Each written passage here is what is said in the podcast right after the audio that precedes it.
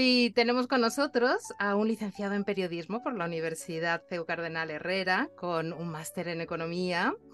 En, la, en, Economía Internacional y Periodismo, que eso es muy importante, que se plasma, se palpa en el libro em, que ha escrito y del que vamos a hablar hoy, por la Universidad de Columbia en Nueva York. Actualmente es eh, jefe de economía en la cadena SER desde 2019. Ha dirigido también y presentado las claves del siglo XXI en televisión española. A estas alturas yo creo que ya sabéis de quién estoy hablando. Es eh, Javier Ruiz. Bienvenido Javier a Voces. Es un placer tenerte con nosotros. ¿Qué tal, Lorena? Encantado de estar. Javier está con nosotros hoy para hablarnos de su último libro que ha recibido el Premio Espasa 2022 de ensayo, que es Edificio España, El peligro de la desigualdad. Cuando vemos este edificio que recoge los perfiles de la renta en em, Quintiles, hay cinco pisos, en el que está el, em, el, ascensor está estropeado. Vemos este edificio, nos hace pensar más, quizá. O está ahí entre 13 eh, Rue del Percebe, El Hoyo, esa película terrorífica, y la Casa User. Javier, ¿qué nos vas a contar, a que, bueno, no lo podemos abordar, pero ¿de qué va esto de este edificio? Sí, no, no, es, es, es, es un poco 13 Rue del Percebe. ¿eh? La portada es lo mejor del libro. Yo digo que lo mejor del libro es lo que no he hecho yo. La portada es tremenda.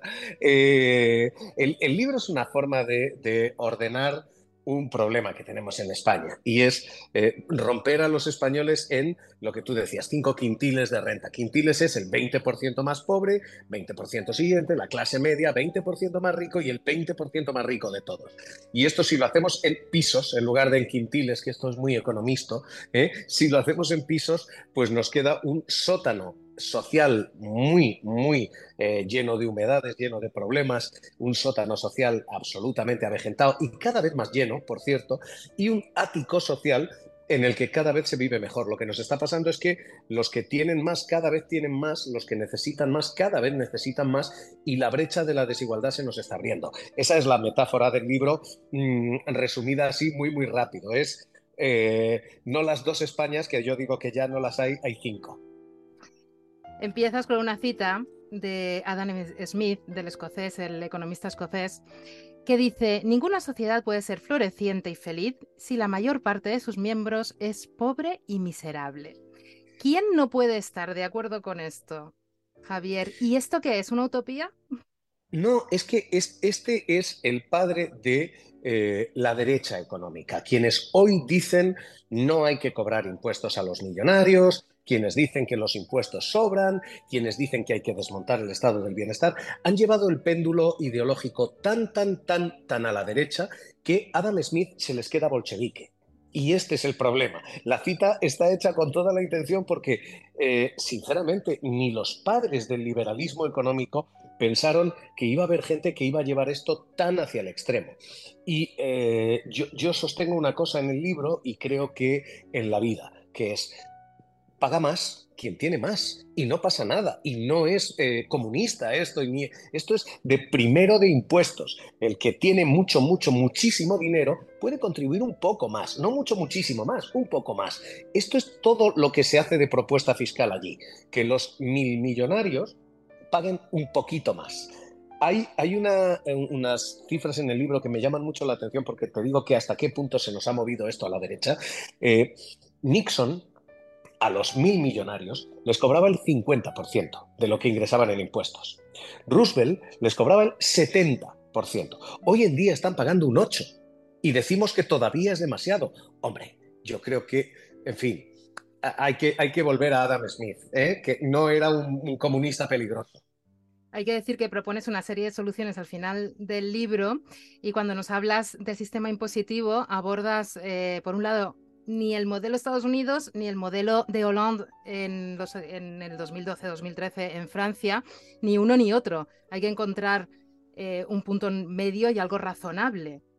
Claro, pero, pero, pero sí, sí digo una cosa que es, eh, donde estamos hoy no es razonable. Donde estamos hoy, eh, un millonario, Warren Buffett, paga más impuestos, perdón, paga menos impuestos, quiero decir, que su secretaria. Su secretaria paga un 23, 24, él paga un 8% en impuestos. Esto sí que no es razonable. que un eh, millonario pague menos impuestos que un bombero, esto no es razonable. Y esto está pasando ahora mismo. Esto es el problema que tenemos. Y yo creo que plantear, oiga, miren, tienen ustedes mucho, no, muchísimo dinero. Les pedimos que contribuyan un poquito más. De verdad, no es. Yo, yo digo, por citar a uno de nuestros grandes intelectuales, sentido común, como decía Mariano Rajoy Brey. Esto es sentido común. es un buen ejemplo. El sentido común lo vamos a recuperar al final de la entrevista porque propones una cosa muy interesante. Pero hablando de ese ascensor, porque claro, es un edificio, tiene un ascensor pero que no funciona. O al menos no funciona bien eh, para subir. Eh, y para bajar tampoco, porque las grandes eh, rentas les cuesta también bajar por ese efecto acumulativo de, mm, del sistema en el que nos encontramos. Em, ¿Quién está, cuando vemos que un ascensor, que un elemento está estropeado, ¿quién está al timón de este edificio? ¿Hay alguien al timón? ¿O eh, las personas que están al timón no son eh, las que nos dicen que están? Poco enrevesada mi pregunta. yo digo que el ascensor se nos ha ido averiando por dejadez por descuido. Es como todo en todas las casas. Si tú vas dejando las goteras, al final tienes moho. Bueno, pues este es el problema del ascensor. El ascensor se nos ha ido frenando y se nos ha ido rompiendo y llega un momento en que ya no funciona y tenemos un ascensor efectivamente social roto. Los impuestos ahora mismo ya no sirven para eh, sacarte de la pobreza y el otro ascensor tampoco funciona, que es el de la educación. La educación era la forma de garantizarte poco a poco, no como los impuestos que eran muy rápidos, sino generación tras generación, que tú ibas estudiando y te ibas formando e ibas ascendiendo. Bueno, pues ese también se nos ha roto. ¿Qué ha ocurrido? No sé si hay un complot, yo no soy muy amigo de las teorías del complot, pero sí hay una dejación. Se ha descuidado tanto el escudo social y se ha descuidado tanto la política fiscal que al final la educación se está convirtiendo en clubes de élite, las grandes universidades que de verdad te sacan de la pobreza son de hijos de niños ricos con amigos ricos de padres que también son ricos, es decir, se convierten en clubes que perpetúan esa diferencia y los impuestos tampoco te sacan, es decir, que los dos ascensores están rotos, con lo cual tenemos un problema y efectivamente el techo encima es pegajoso, nace rico y no te caes, no hay forma humana tampoco de que bajes, con lo cual tenemos un problema o dos. Y un caldo de cultivo maravilloso para el crecimiento y el desarrollo de los populismos, que cuando hablamos de populismos, tanto de derecha como de izquierda, tú los abordas los dos, em, hablamos de eh, interpelación a, la impulsividad, a nuestro aspecto más animal, no al raciocinio ni al entendimiento. Entonces nos convertimos en masas manipulables y en, em, en balas que se van tirando. Al final somos rehenes en una guerra y balas también, irresponsables por otra parte, imagino. Yo, digo que hay un, eh, eh, todo este libro, toda la, metáfora económica, no es un libro de economía. Esto es un libro de un problema económico que tiene derivadas políticas, derivadas sociales y mil derivadas más. El problema que tenemos, la enfermedad es la desigualdad. Pero el populismo, el auge de la ultraderecha, todo esto son fiebres. Esto no son más que síntomas, síntomas de un problema que tenemos. Y es que hay un montón de gente a la que estamos dejando tirada y entonces cuando alguien viene y lo que te ofrece es eh, magia, o mejor todavía, lo que te ofrecen son culpables, la culpa es de las tías que están en el mercado laboral o la culpa es de los negros que vienen a robarnos el puesto de trabajo, de los inmigrantes. Cuando, cuando tienes un partido que en lugar de eh, ofrecerte soluciones te ofrece culpables, eh, nos sorprende que gente pobre vote contra sus intereses. Pero esto es lo que está pasando. No tenemos un problema económico, tenemos un problema económico que tiene derivadas políticas y derivadas sociales. A mí me preocupa mucho la que estás mencionando tú. Me preocupa mucho la política, porque nos están surgiendo eh, populismos derecha e izquierda, pero sobre todo a la derecha, que son muy peligrosos, muy peligrosos para la convivencia y que están permeando entre el 20% de la población más pobre, que lo que ha visto es que llegaba un gobierno del PP y no le sacaba de la pobreza, llegaba otro del PSOE y no le sacaba de la pobreza, otro del PP y no le sacaba, otro del PSOE y al final dicen, este, este sí me va a sacar de la pobreza no hay ninguna receta para hacerlo, pero si te dicen, no, el culpable es aquel, aquella y el otro. yo me preocupa, me preocupa porque, insisto, tenemos un problema económico, pero, pero las consecuencias no son económicas, las consecuencias son políticas, de convivencia y de muchas más cosas. Qué difícil es em, utilizar o sacar beneficios, digamos, de la inmigración, teniendo en cuenta que son seres humanos y que, bueno, queda un poco materialista, pero es así. Eh, el aspecto positivo de la inmigración cuando no hay un plan de empleo o parece que carecemos de un proyecto real de empleo para integrar a estas personas em, a nuestras ofertas, si es que las tenemos hoy en día en esta crisis que estamos viviendo. Totalmente, totalmente. Yo, digo una cosa que a mí me gustaría y es dejar de legislar con palabras y empezar a legislar con dinero. ¿eh? Cuando uno pone presupuesto en lo que dice, ¿eh? es mucho más creíble. Yo eh, apuesto mucho por, oye, vamos a mejorar la calidad del empleo. Perfecto. ¿Dónde está la inspección de trabajo? Porque faltan inspectores de trabajo. Si hay cuatreros ahí fuera, hay que poner sheriffs a vigilar el rancho. Así de sencillo. Oiga, queremos hacer una apuesta por la educación. Estupendo. ¿Dónde están las becas? ¿Dónde está el dinero para que la gente que no lo tiene pueda estudiar? Queremos cambiar la judicatura. Estupendo. Formen ustedes a señores que no tienen dinero para pasar cinco años sin ingresar porque tienen que estudiar una oposición. El problema cuando el gobierno analiza esto de es que la judicatura es de derechas, sí, es que las familias que te pueden pagar cinco años de estudios sin que tú ingreses un duro mientras estás opositando no suelen ser las familias de los obreros. Con lo cual, claro que la, judicatura es algo conservadora, porque por lo general el origen es algo más eh, acomodado que, quienes vienen de una clase muy obrera. Oigan, ¿quieren ustedes legislar? Está muy bien el BOE, pero lo mejor, lo mejor es legislar desde el Ministerio de Hacienda. Adelante, pongan ustedes dinero donde están poniendo sus palabras. Si uno pone pasta donde pone verbos, probablemente las cosas van mejor. ¿Cuál es el rol en este sentido de los medios de comunicación? Porque em, se están, están aquejando ciertas dolencias en es su tremenda, Es tremenda, es tremenda, es tremenda la situación de los medios. Vamos, yo de hecho ahora una de las cosas que más me preocupa es eso.